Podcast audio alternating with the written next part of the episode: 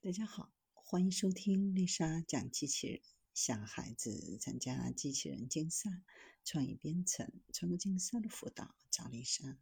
今天给大家分享的是受啄木鸟舌头启发，新型连续体机器人解决伸展和弯曲限制。有研究团队受啄木鸟延伸和弯曲长舌头捕捉树洞中昆虫的启发。提出了一种新颖的衍生机制，并据此设计、制造、测试了具有啄木鸟相似衍生结构、基于 IMU 力传感齿轮感驱动的连续体机器人。这种机器人可以通过前后移动机器人身体，将机器人的有效长度从几乎为零变成任意长度。最大衍生距离可达四百五十毫米，最小弯曲半径可达一百二十五毫米。达芬奇生前留下大量的笔记手稿，内容涉及绘画、植物、地理、建筑、人体解剖等。其中笔记中有一句话，就是要了解啄木鸟舌头的结构，到底是出于什么让达芬奇对他念念不忘呢？啄木鸟被称为树的医生，带着一系列短钩的细长舌头，能够插入树干，勾出害虫。一对啄木鸟可控制并消灭周围几十亩地的生灵害虫，对于保护树木健康起到不可或缺的重要作用。啄木鸟舌头很长且布满刺毛，大多数啄木鸟会将舌头伸进啄出来的孔洞中，把虫子抓出来。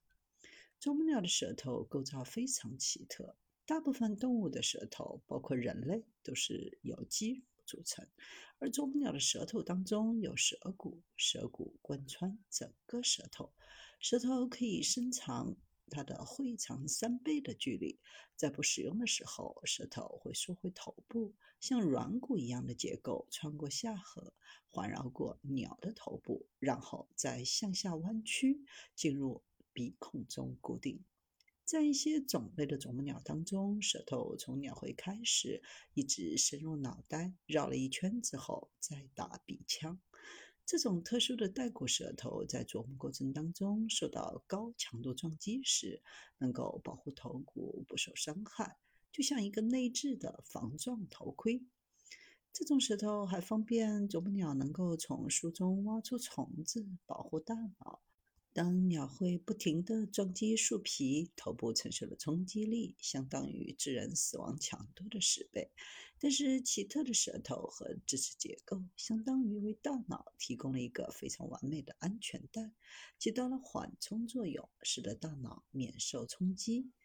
一般来说，常见的连续体机器人主要有气动、液压、线驱动、感驱动几种衍生结构。气动和液压连续机器主要是通过三个或更多的平行式组合起来实现驱动，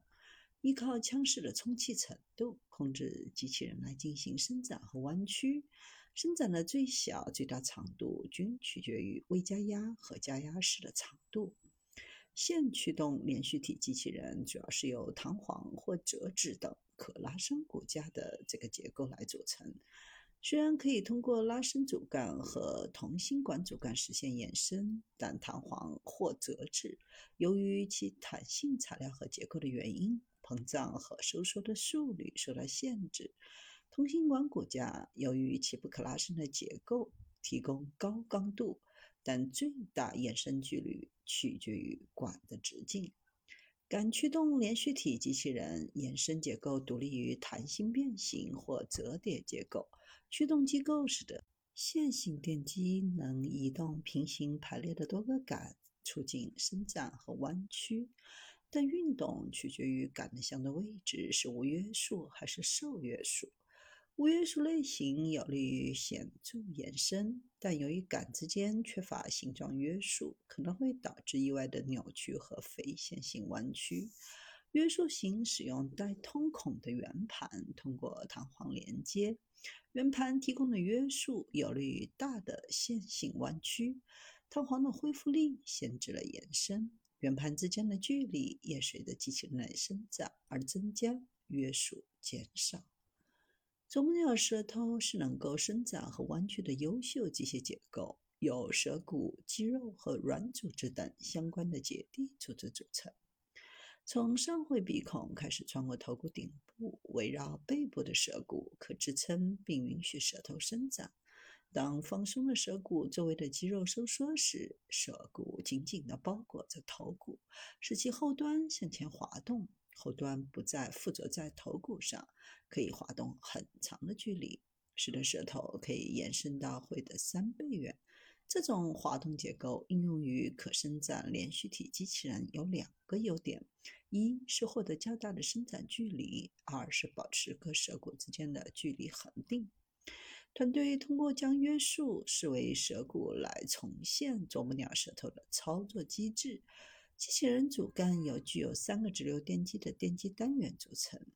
受啄木鸟启发的脊柱并不直接连在机器人的底座上，这在保持恒定的圆盘距离的同时，可以实现较大的延伸。为了直观展示提出来的机制的优点。团队进行模拟验证实验和力测定实验两个测试。